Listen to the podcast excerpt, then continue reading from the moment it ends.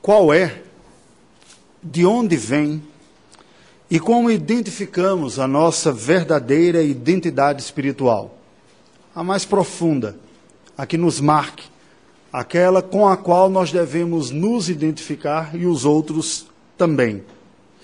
A herança da fé consiste em quê? Não seria mais do que a membresia de uma mesma tradição religiosa? A salvação é garantida a todos os filhos do pacto? Como alguém pode ter certeza de que é salvo, de que fora eleito por Deus para viver com Ele por toda a eternidade? Se todos somos pecadores, como lidar com a tensão paradoxal com aquilo que ainda não somos, mas somos chamados a ser? A nossa vocação e a nossa vida, que muitas vezes não acompanha aquilo para o qual somos chamados. E como abordar o tema da eleição sem induzirmos supostos eleitos à licenciosidade, que diz, ah, uma vez que eu sou eleito, não importa como eu vivo, eu estarei com Deus para todo sempre.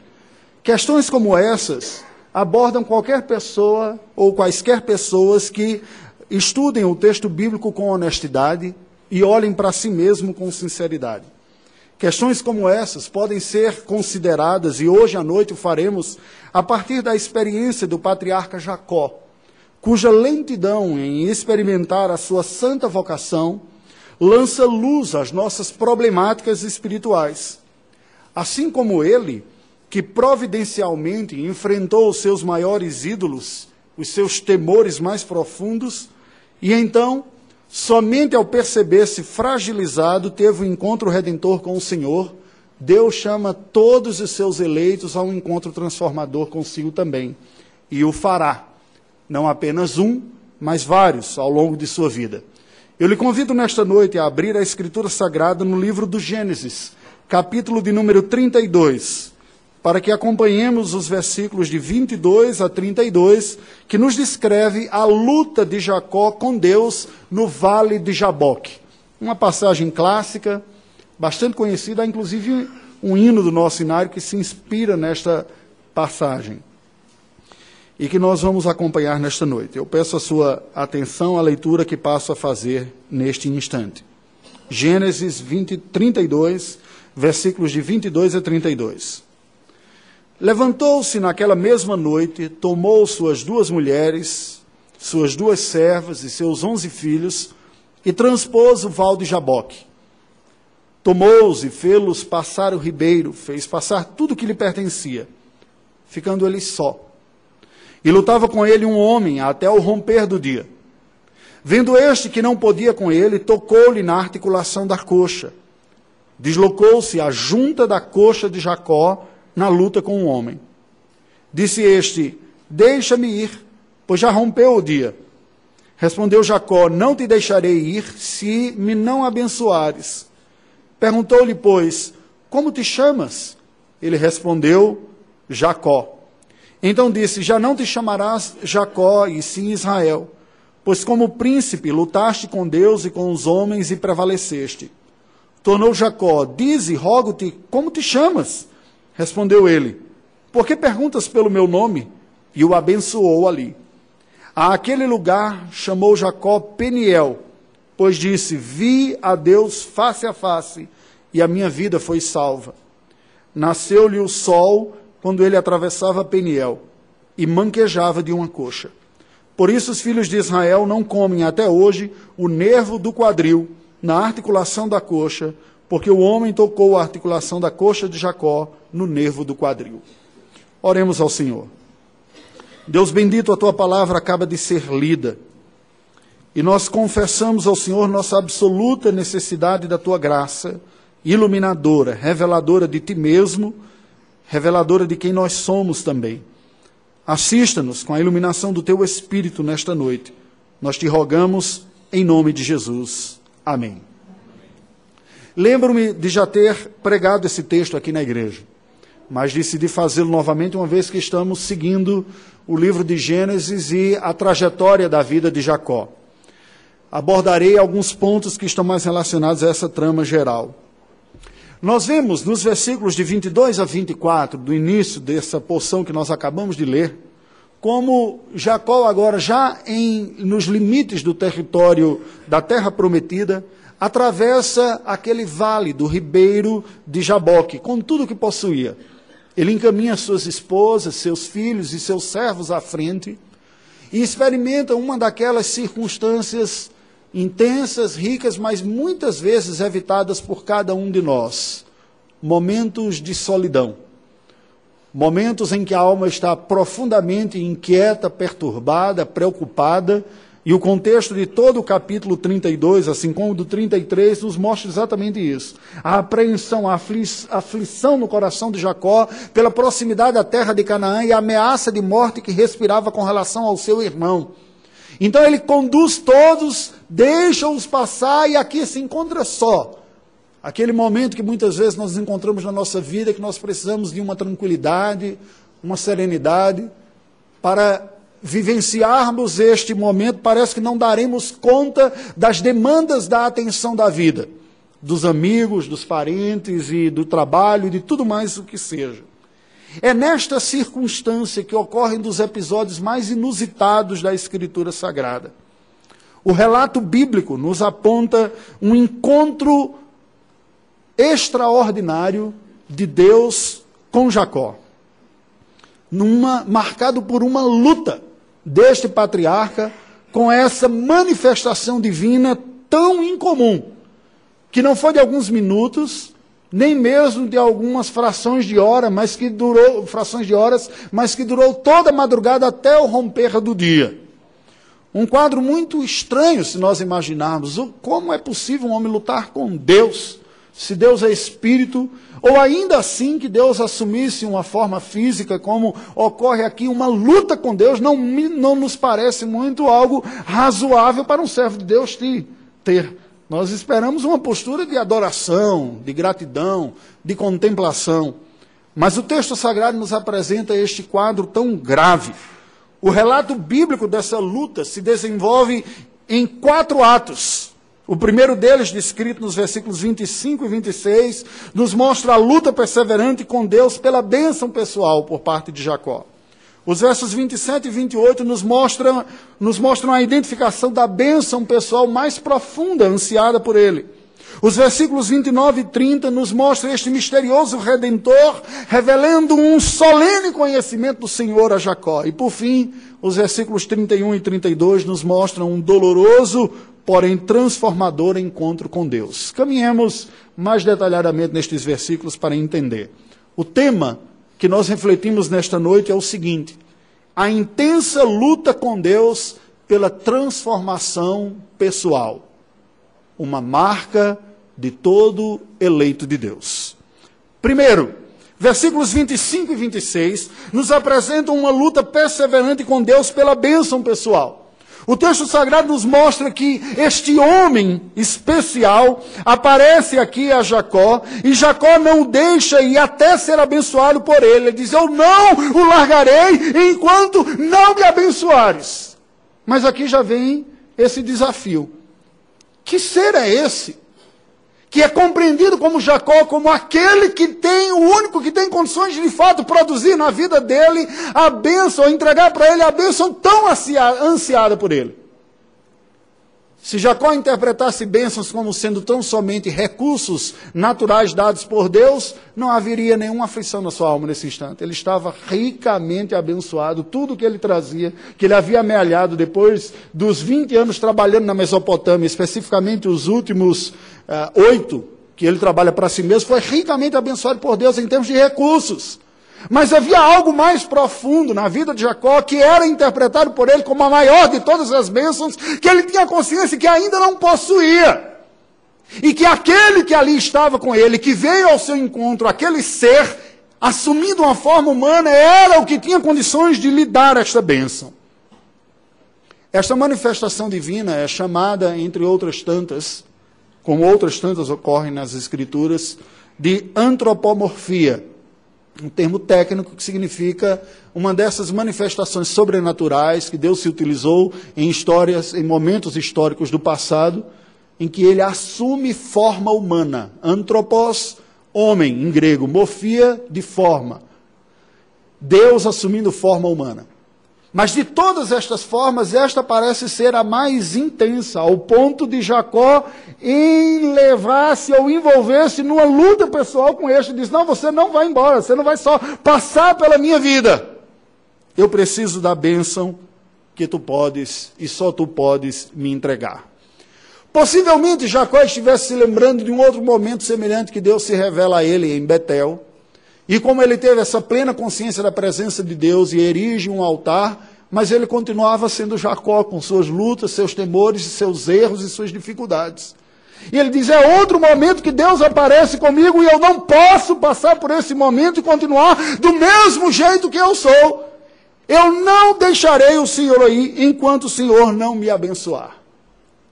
Teólogos, cristãos, tem identificado neste homem que aparece aqui uma manifestação do Cristo pré-encarnado, uma das manifestações do Cristo antes de sua humilhação e humanização, quando ele se torna homem aqui. Portanto, uma manifestação pré-encarnada de Cristo no Antigo Testamento. Jacó percebeu que ali não estava simplesmente um homem, nem mesmo simplesmente um ser angelical que por vezes assumia forma física também. Até participando de refeições e coisas desse tipo, ao ponto do autor aos Hebreus dizer que pessoas na prática da hospitalidade algumas vezes hospedaram anjos sem o saber. Havia algo, havia um poder naquele ser que ele reconhecia de lhe dar essa transformação de tal maneira que, na sua limitada percepção, ele conseguiu perceber a manifestação do próprio Deus vindo ao seu encontro. O que a Escritura Sagrada nos fala a este respeito depois de Jacó? Esta realidade vista por Jacó foi a grande realidade da encarnação de Cristo Jesus. Jesus Cristo nasce na terra como um cumprimento histórico, não meramente momentâneo, não uma espécie de concessão passageira por alguns minutos ou momentos de manifestar-se em forma de, mas ele assume verdadeiramente a condição humana e vive como humano durante os seus 33 anos de vida aqui na terra. Para revelar ao homem de fato quem Deus é, assumindo esta condição e esta proximidade. Isto é tão verdadeiro que ele chega a afirmar no Evangelho segundo João: todo aquele que o Pai me der, esse virá a mim, e o que vem a mim, de modo algum o lançarei fora. O Senhor Jesus é Deus vindo ao nosso encontro na maior de todas as proximidades que possa ocorrer, ao ponto de ele ter se tornado um como um de nós. Sigamos. A intensa luta com Deus pela transformação pessoal, nos versículos 27 e 28, nos mostra que ela se processa pela identificação da bênção pessoal mais profunda. Eu não apenas luto com Deus e digo eu preciso da transformação que só o Senhor pode me dar em minha vida, mas eu identifico essa própria bênção. Veja que o homem interroga Jacó: Quem é você? Me diga qual é o seu nome. Versículo 27 nos é dito isto aqui. Como te chamas? E ele responde: Jacó.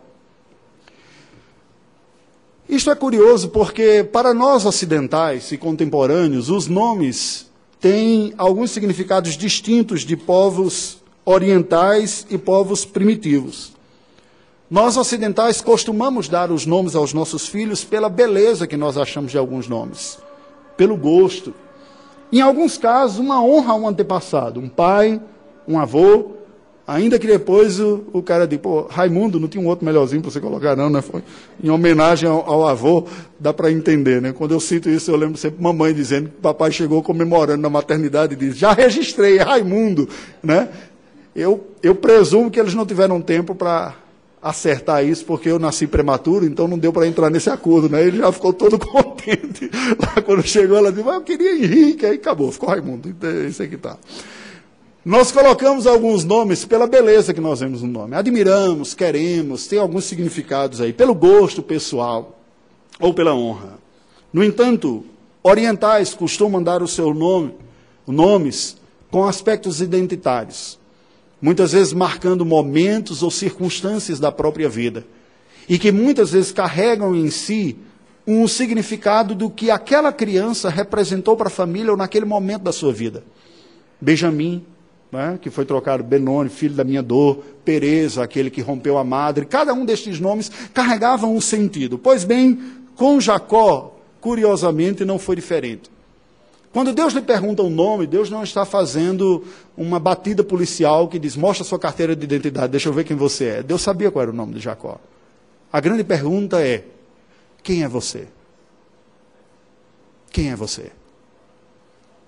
É nesta hora que Jacó para e diz: Eu sou usurpador, aproveitador, oportunista, friamente calculistas das oportunidades que tem para tirar vantagem delas.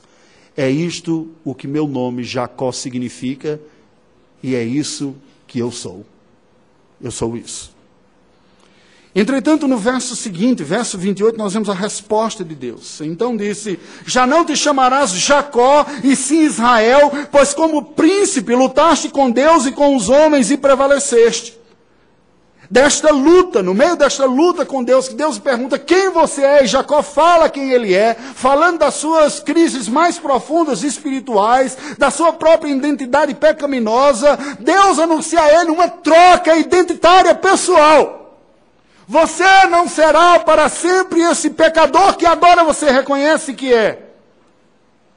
Você deve, a partir de agora, passar a se enxergar da maneira como eu o transformo. E que eu digo que você é. Você é um justificado pela graça. Eu declaro que você é um príncipe que lutou com Deus e com os homens, mas pela graça prevaleceu. Por sua natureza, você é um pecador. Mas você percebeu isso.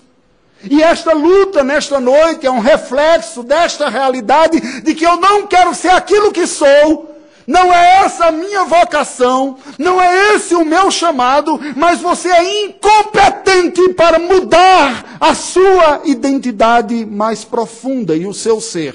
Sou eu o único capaz de transformar você naquilo que você não é, mas para qual eu lhe vocaciono a ser. E eu que tenho esse poder lhe digo, a partir de hoje, você não é mais Jacó, você é Israel. Nesta luta com Deus pela transformação pessoal, o, o diálogo seguiu. Os versículos 29 e 30 nos mostram esse misterioso redentor, revelando, revelando um solene conhecimento de Deus. Jacó não sai da luta conhecendo o nome do homem com quem lutara, porque ele responde: Rogo-te, como te chamas? E tu, quem és? E ele respondeu: Por que me perguntas pelo meu nome? E o abençoou ali. Aquele lugar chamou Jacó Peniel, pois disse: Vi Deus face a face, e a minha vida foi salva. O que, é que nós vemos aqui? Jacó, depois de ter ouvido essa sentença da parte de Deus, diz: Mas me dê a conhecer mais do Senhor. E você? Qual é a sua identidade? Quem você é? Deus diz: Por que você quer saber sobre o meu nome que é maravilhoso? O conhecimento meu é muito além da sua capacidade de absorver. O conhecimento de quem você é, para mim é fácil absorver, sempre soube. Você que tinha dificuldade de reconhecer quem você é. Eu sempre soube quem você é. E agora que você reconhece, você está deslumbrado e quer saber quem eu sou, eu sou muito mais do que você tem capacidade de absorver. Eu não vou lhe dar essa resposta. Mas a resposta que Jacó teve foi suficiente para seguir adiante e ter a consciência do que ocorreu com ele. Ele disse: Eu vi Deus face a face e sobrevivi. Peniel significa perante a face de Deus. Irmãos, a verdade que o texto bíblico nos mostra é que o conhecimento de Deus, embora, nunca será exaustivo, porque nenhuma criatura é capaz de aprender a totalidade da divindade, até matematicamente falando, é fácil entender isso. O infinito não cabe dentro do finito. Mas o conhecimento que Deus dá de si mesmo, embora não seja exaustivo, embora não responda todas as nossas perguntas sobre Ele mesmo, quando é um conhecimento dado pelo próprio Deus, ele é suficientemente satisfatório para a nossa vida. Eu não conheço Deus exaustivamente, eu ainda tenho muitas dúvidas, eu não entendo completamente, mas o que eu conheço é suficiente para saber que Ele é o meu Salvador, o meu Redentor, o Deus soberano, o Todo-Poderoso que está comigo na minha vida. Isso me faz lembrar daquela conversa de Jesus com os apóstolos, quando ele diz que ele é o caminho, a verdade e a vida, e Filipe fala para ele: Senhor, mostra-nos o Pai, isso nos basta, o nosso pedido é simples. E o Senhor Jesus se vira para Filipe e diz: Filipe, há tanto tempo estou convosco e não me tendes conhecido? Quem vê a mim, vê o Pai. O conhecimento de Deus na face de Cristo é o que nós precisamos para termos tudo o que necessitamos, para sermos uma pessoa diferente e vivermos com Deus por toda a eternidade. A intensa luta com Deus pela transformação pessoal descrita aqui encontra o seu último ponto, os versículos 31 e 32, mostrando-se como sendo um doloroso, porém transformador encontro com o Senhor. Nasceu-lhe o sol quando ele atravessava Peniel e manquejava de uma perna, de uma coxa. E nos diz o versículo 32 que passou-se a ter uma tradição alimentar em Israel, na verdade, um tabu alimentar. Os filhos de Israel não comem até hoje o nervo do quadril na articulação da coxa, porque o homem tocou a articulação da coxa de Jacó no nervo do quadril. Aquela luta de Jacó com Deus durou toda a madrugada. E de manhã cedo, quando termina este diálogo, que ele sai do vale e vai ao encontro dos seus familiares, Jacó vai puxando uma perna, que passou a acompanhar a sua vida até o fim. Aquele homem que não tinha mais a versatilidade, a velocidade e a dinâmica de outrora, por outro lado, nunca mais foi a mesma pessoa. Começa a experimentar as transformações mais profundas, embora fisicamente ele tenha perdido algo naquele encontro. Isso é um dado muito curioso. Porque nós somos pecadores e Deus é santo, preste atenção. O real encontro entre ambos não é algo tranquilo, mas é intenso e grave. Tanto mais quanto mais clara for a nossa percepção de ambos, de quem Deus é e quem nós somos, Quanto melhor entendermos quem Deus é e quem nós somos, mais intenso e grave serão os nossos encontros. Não serão encontrinhos suaves, legais e divertidos. Nós estamos diante da, simplesmente da força maior de todo o universo, o ser todo-poderoso, absolutamente santo, e com a consciência de que nós somos um absoluto contraste a esta realidade. Somos criaturas finitas, limitadas na nossa capacidade, nas nossas qualidades, em tudo que temos. Encontros com deuses não incomodam narcisistas autoindulgentes, em quaisquer religiões.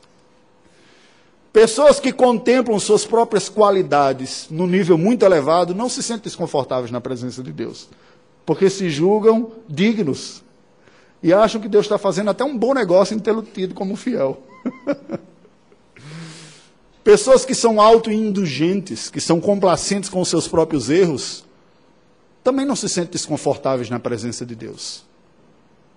Somente santos se sentem desconfortáveis na presença de Deus. Isso é um paradoxo existencial. Porque somente santos têm real percepção de que santidade é um atributo alienígena a Ele entregue do alto, uma roupa que Deus lhe vestiu. E, portanto, ele se tornou digno por algo que Deus fez por ele, não por algo que eu carrego. Olhem para a vida e o ministério do nosso Senhor Jesus Cristo. Vejam quais foram as pessoas que demonstraram mais profunda adoração, devoção e gratidão. Não foram as pessoas mais virtuosas moralmente, foram aquelas que tinham mais consciência de seus próprios pecados. Ao ponto do Senhor Jesus dizer que no reino dos céus, prostitutas e roubadores antecederão vocês, religiosos. Por quê? Porque eles já estão uma etapa adiante, eles já têm consciência de sua inadequação. Quem não tem, precisa primeiro experimentar isso. Precisa primeiro se olhar no espelho e dizer: Eu sou Jacó. Sem isso, não se experimenta a parte seguinte. A tradição puritana dos nossos avós na fé falava da vital importância não apenas da prática da oração, mas do fervor presente nas nossas orações, que é fruto da dupla consciência demonstrada por Jacó aqui. E também demonstrada por John Newton, naquele que considera o maior hino cristão, Amazing Grace. Ele costumava dizer que ele tem duas convicções que lhe bastavam. A primeira dizia John Newton: Eu sou um grande pecador. E a segunda, Cristo é um grande Salvador.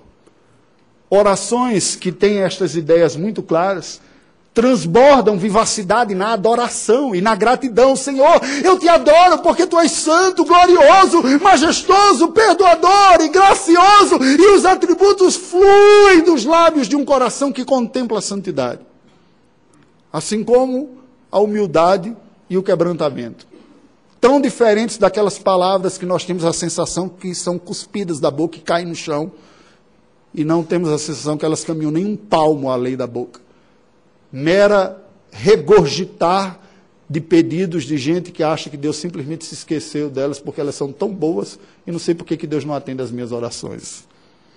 A mensagem original desse texto é a seguinte: Jacó, como um protótipo do eleito de Deus, experimentou no vale de Jaboque um encontro que ilustra indutivamente a necessária experiência de conversão de todos os eleitos. Que encontro é esse? uma luta dolorosa de autoconfrontação com os próprios pecados, até a satisfação pessoal com uma nova identidade entregue pela graça divina e que é recebida pela fé na obra de Deus em Cristo Jesus. É esta realidade que marcará o eleito de Deus, não apenas na sua regeneração, ou seja, no momento de sua conversão, do novo nascimento, mas marcará todo o encontro significativo com o Senhor. Muitas vezes dolorosa, porque olhar para Deus e ver o Deus que verdadeiramente existe e se revela, lançará a luz sobre os aposentos mais escuros de nossa alma. E isso é doloroso. Ninguém tem dificuldade de receber elogios. Pessoas religiosas até gostam.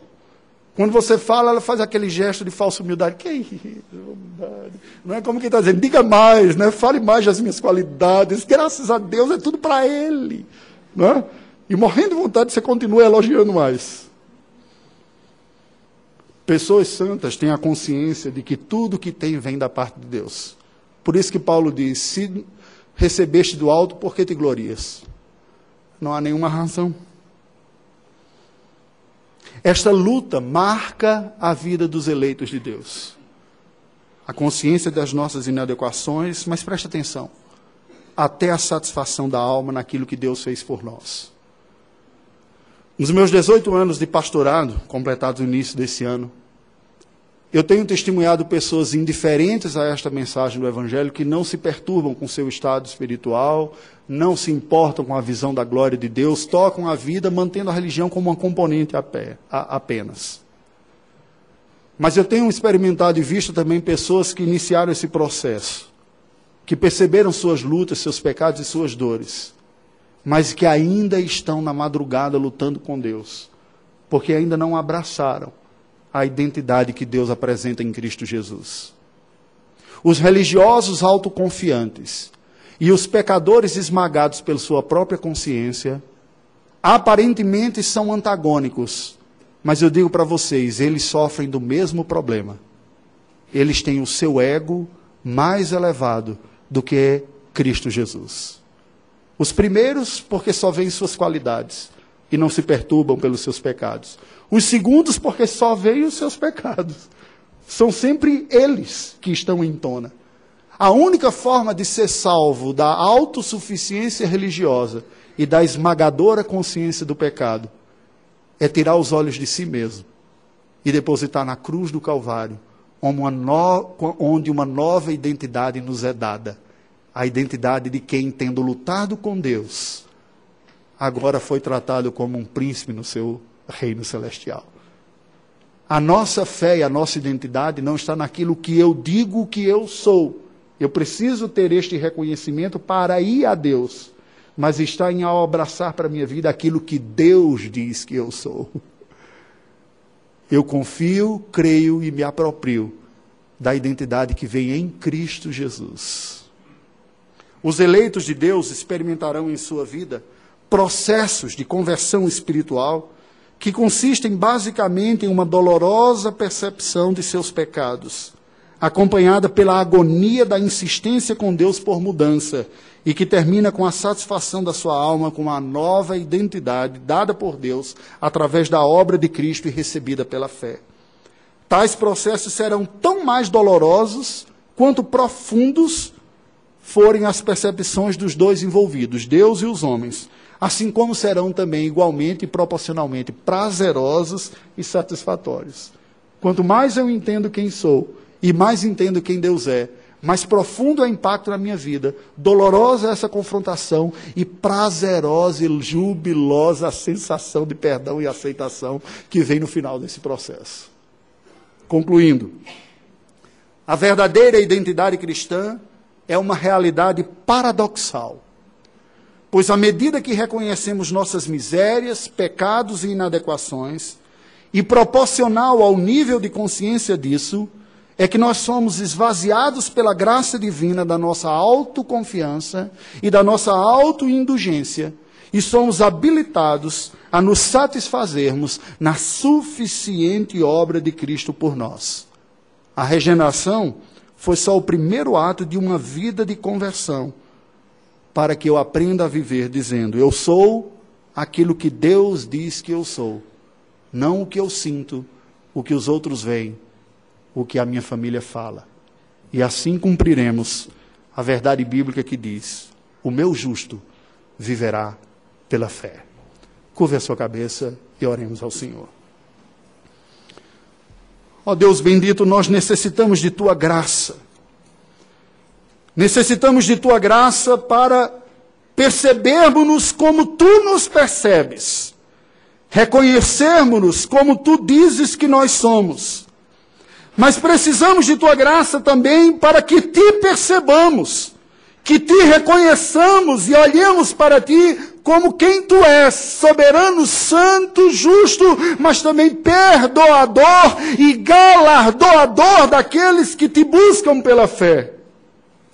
Ó Deus bendito, dá-nos a graça de vermos-nos melhor a nós mesmos e a ti mesmo, e de destes encontros, destas percepções, sermos transformados pelo poder do teu Espírito em dependência daquilo que o teu filho Jesus fez e faz por nós.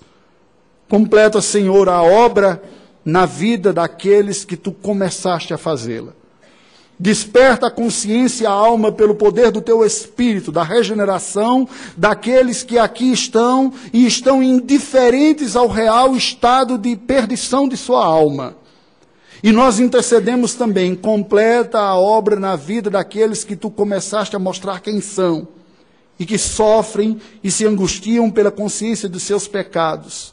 Além do dom do arrependimento para a vida, conceda-lhe, Senhor, o dom da fé redentora em Cristo Jesus, apaziguadora, pacificadora, reconciliadora, para que eles se revistam de uma identidade que não é fruto de seus atos, mas é fruto, do teu ato redentor e justificador.